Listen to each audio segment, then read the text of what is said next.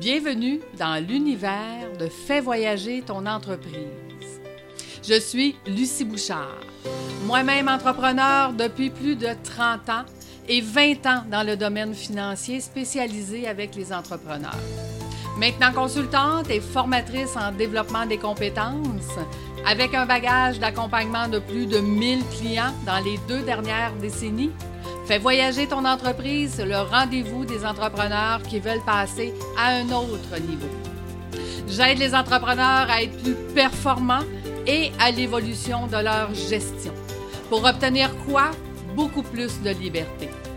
Tu apprendras des stratégies qui te donneront le contrôle de ton entreprise et tu pourras prévoir d'avance quand tes objectifs seront atteints.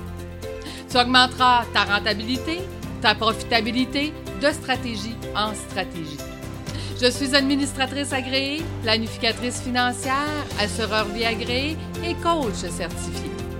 Dans mes valeurs, la plus importante est ma générosité qui me pousse à te partager mes nombreuses histoires à chaque semaine.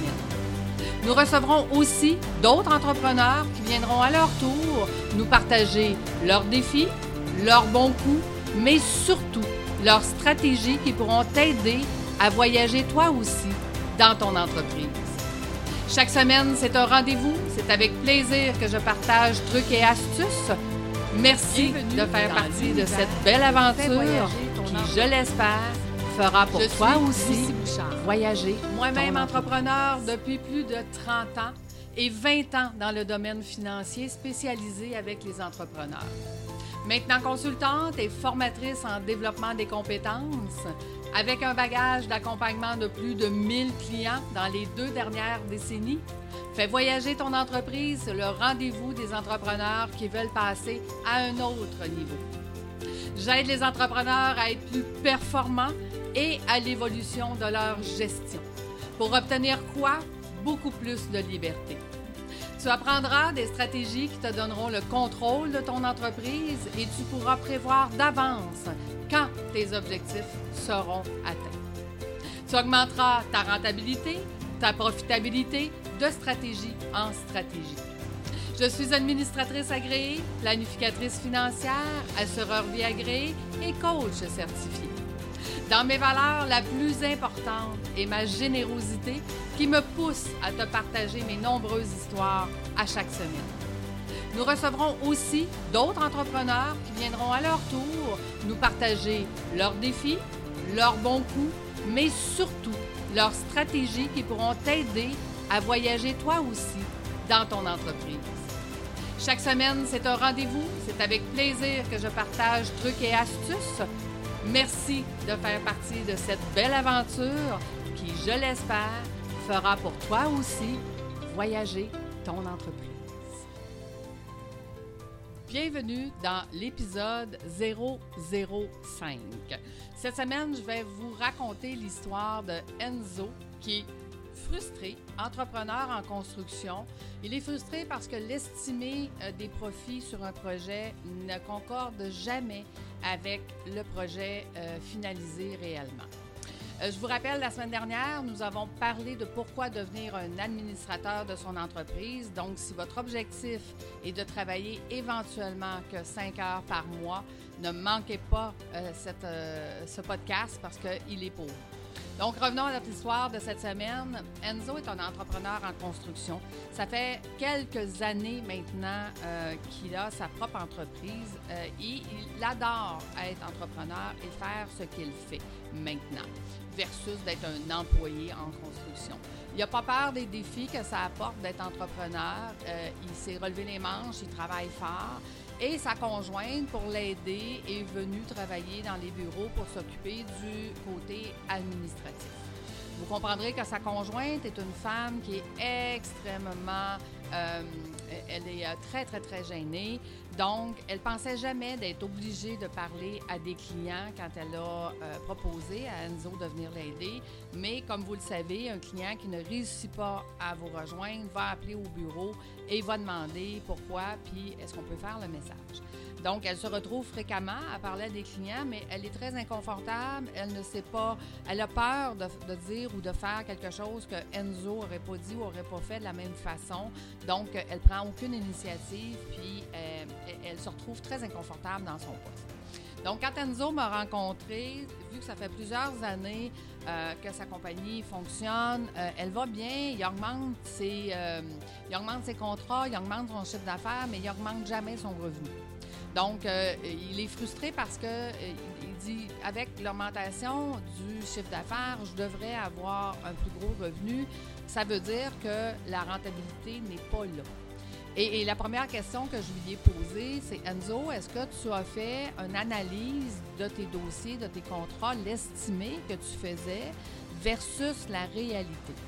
Euh, non, il n'avait jamais pris le temps de faire cet exercice et c'est ce que nous avons fait dans un premier temps. Donc, on a regardé dans ces estimés quoi devait coûter, euh, quel est le montant que ça devait coûter dans chacune des, euh, des sphères du contrat. Et on a regardé en réalité, puis son adjointe m'a beaucoup aidé à cet effet, de retrouver les factures qui concernaient euh, cette dite partie. Je vous donne un exemple. Si on avait estimé avoir besoin de X dollars de matériel électrique, exemple, ben il faut aller trouver les factures pour les X dollars électriques pour voir, faire une comparaison, à savoir ce que j'ai estimé et ce qu'on a payé. Est-ce que c'est réellement la même chose? Ce qui nous a permis de pouvoir trouver où étaient les fuites de la rentabilité. On était capable de comparer euh, ce qu'il avait estimé, comparer ce que ça avait coûté réellement et d'ajuster le tir au fur et à mesure parce que maintenant, il est capable euh, à tous les mois de faire une vérification de si on est toujours euh, en direction du projet, en direction de nos profits et sinon, pourquoi. Donc, euh, cette première étape a été très importante parce que maintenant, c'est ce qu'on appelle, ce que moi j'appelle souvent prendre le contrôle de son entreprise et non pas de vivre le résultat à la fin. Quand je contrôle, bien, je suis capable de m'ajuster au fur et à mesure. Et c'est ce qui fait une grosse différence entre au bout d'un an, je me rends compte que je n'ai pas de rentabilité ou j'en ai une parce que euh, j'améliore la façon de procéder au fur et à mesure. On s'est rendu compte que Enzo, dans ses planifications, avait eu une grosse augmentation des coûts de matériaux. On comprend que maintenant, j'enregistre en 2021, euh, la COVID qui a, euh, qui a été là en 2020, les, les compagnies de construction, les compagnies qui fournissent les, les produits de construction, évidemment, ils étaient dans euh, les personnes essentielles, donc sont restés ouverts. Étant donné que les gens étaient à la maison sans travailler, bien, ils ont augmenté leur prix parce que pour eux, c'était la manne qui venait d'arriver. Pour eux, c'était grâce au COVID, on vend beaucoup plus, donc on peut vendre plus cher parce que les gens n'iront pas faire deux, trois magasins, étant donné que c'est compliqué de mettre un masque, c'est long, on fait les files d'attente, on ne veut pas se taper trois magasins, on va en faire seulement un, puis on va tout acheter même si c'est plus cher. Donc, euh, une des choses qu'on a fait aussi avec Enzo, c'était d'analyser quelle était sa plus grosse dépense. Et on, est allé négocier avec le fournisseur direct au lieu d'aller dans un centre euh, de, de, rénovation. Donc, il a économisé des coûts sur euh, son coût le plus cher, en fait. Donc, ça aussi, ça l'a beaucoup, beaucoup amélioré sa rentabilité. On a fait plein d'autres choses, mais je, je, vais juste vous donner quelques exemples aujourd'hui pour vous montrer que quand on travaille sur la gestion du risque, bien, la gestion du risque, c'est de venir faire une évaluation justement de qu'est-ce qui est risqué de mettre un prix, puis pourquoi, et qu'est-ce qui a changé depuis que. donc, si vous faites vos estimés sur une vieille méthode de trois ans, il est très important pour vous faire la gestion du risque pour venir voir qu'est-ce qui a changé, parce que ça a énormément changé depuis euh, trois ans. Donc, euh, Enzo, comme je vous dis, il aime son métier, euh, mais c'est difficile parce qu'en construction, ce qu'il faut comprendre, c'est que la majorité des clients sont habitués de payer à 120 jours ou plus. C'est comme une règle non écrite dans, ce domaine qui fait que les contracteurs doivent supporter financièrement plusieurs mois de salaire et de matériel et, de tout ça avant d'avoir même un premier paiement. On ne peut pas demander un paiement avant, avant le contrat. On reçoit souvent l'argent 120 jours plus tard. Donc, qu'est-ce que ça fait? C'est qu'Enzo, quand il veut aller chercher du financement, c'est beaucoup plus difficile parce que les institutions financières considèrent, quand ils regardent vos ratios, que tout ce qui est dû depuis plus de 120 jours est perdu même si vous êtes dans un domaine où est-ce que la réalité, c'est ça, c'est que vous allez toujours être payé 120 jours et plus, mais pour la banque, eux, ils ne considèrent plus ce qui vous est dû parce que c'est passé 120 jours. Donc, on a aussi travaillé pour essayer de régler cette situation-là. On a trouvé des solutions qui ont fait que finalement, on était capable d'aller chercher du financement euh, à la banque et qui a changé euh, grandement la réalité d'Enzo, qui courait tout le temps après euh, son argent puis qui avait toujours peur de vouloir engager. parce qu'il voulait être capable de supporter les salaires puis que ça devenait très difficile. Donc, il faut comprendre que Enzo avait pris la décision de faire affaire avec des sous-traitants, justement, pour que lui puisse les payer à son tour 120 jours au moment que lui-même serait payé. Donc, c'est une roue qui tourne. Hein. Tout le monde, le premier paye 120 jours, fait que les autres en dessous doivent suivre le même beat. Euh, et la question qu'il avait, c'est qu'il disait est-ce qu'on peut analyser si c'est plus payant pour moi d'engager un employé plutôt que de faire affaire avec des sous-traitants? Donc, on a examiné encore là dans la gestion des risques euh, quelle était euh, la différence, qu'est-ce qu'on devait faire pour mettre dans nos objectifs, puis à quel moment on pourrait le faire, engager quelqu'un qui ferait que ça coûterait beaucoup moins cher à l'entreprise, mais surtout qui allait donner un bras droit à Enzo sur qui il pouvait compter, puis que ça allait lui libérer des heures. Et ces heures-là, il allait pouvoir les mettre dans des endroits plus payants, comme aller chercher de nouveaux contrats. Donc, euh, ça a vraiment changé euh, sa situation d'entrepreneur parce qu'il s'est retrouvé avec un homme de confiance à, côté de lui, qui, euh, un jeune qui, avait, qui a beaucoup de volonté, puis qui voit que de travailler à long terme avec Enzo, bien, fort probablement qu'il pourra devenir éventuellement peut-être son associé, parce qu'Enzo est un homme, malgré le fait qu'il est en construction, souvent c'est des, c'est, des hommes qui sont un peu plus rudes, mais Enzo est un, est un bon entrepreneur qui prend soin autant euh, de ses employés, de ses clients, de sa conjointe. C'est un homme vraiment charmant. Euh, donc, euh, il, dénote un peu par rapport à ce qui existe dans le marché de la construction ou ce qu'on s'en fait comme idée, en fait. parce qu'ils ne sont pas tous méchants, mais ils ne sont pas tous doux non plus. Écoutez, Enzo me racontait, à un moment donné, il y a un de ses fournisseurs, justement, qui se blesse sur le chantier. Ce pas une grosse blessure, mais quand même, il doit aller à l'hôpital. Donc, Enzo ben, laisse le chantier aux, autres fournisseurs qui sont là et qui sont en train de travailler et s'en va à l'hôpital. Donc, vous savez qu'à l'hôpital, euh, on sait à l'heure qu'on rentre, on ne sait pas à l'heure qu'on sort. Et euh, au bout de la ligne, euh, il est sorti très tard le soir. Puis quand on est à l'hôpital, ben, on n'a pas de cellulaire. Hein. On ferme notre cellulaire. Puis il ne peut pas laisser son fournisseur seul.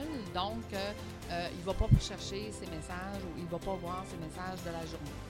En arrivant le soir, très tard, chez lui, sa conjointe lui dit que le client a appelé et qu'il aimerait changer la couleur de sa céramique. Mais ce que le client ne sait pas, c'est que le fournisseur de céramique avait commencé la journée même à installer la céramique qui avait été choisie précédemment. Donc, mon Enzo, le là, tout, euh, tout mal parce qu'il se dit le client va être fâché, il va être déçu, euh, je peux pas vraiment changer, il faudrait, faudrait casser ce qu'il y a là, retourner le matériel. Pour, donc, on, va avoir des délais, on va avoir. Comme il est stressé, puis finalement, il n'a pas vraiment dormi cette nuit-là parce qu'il était euh, extrêmement déçu pour son client. Par contre, euh, ce qu'il a fait, c'est que le lendemain, il a expliqué la situation à son client, il a expliqué pourquoi il n'avait pas réussi à le rejoindre. C'est sa conjointe qui est toute gênée puis qui ne prend pas de décision, ben elle, elle a juste pris le message, évidemment. Donc, finalement, le client euh, a compris la situation. Il a accepté l'ancienne céramique parce que de toute façon, il n'y avait pas une grande différence entre les deux. C'était correct. Mais imaginez qu'il arrive quelque chose d'autre sur le, sur le chantier durant l'année Bien, c'est souvent ces petites choses-là. J'ai fait une concession, j'en ai fait deux, puis la troisième, mais le client il éclate, puis il n'est pas content parce que ça fait deux, trois choses, ou est-ce qu'il est insatisfait. Donc, d'avoir tous les chapeaux comme entrepreneur et de faire toutes les, les, tâches, ça devient difficile de satisfaire tout le monde parce qu'on n'a pas, on a que 24 heures dans une journée, puis on ne travaille pas 24 heures. Donc, euh, euh, souvent, on en échappe, puis le client n'était pas content.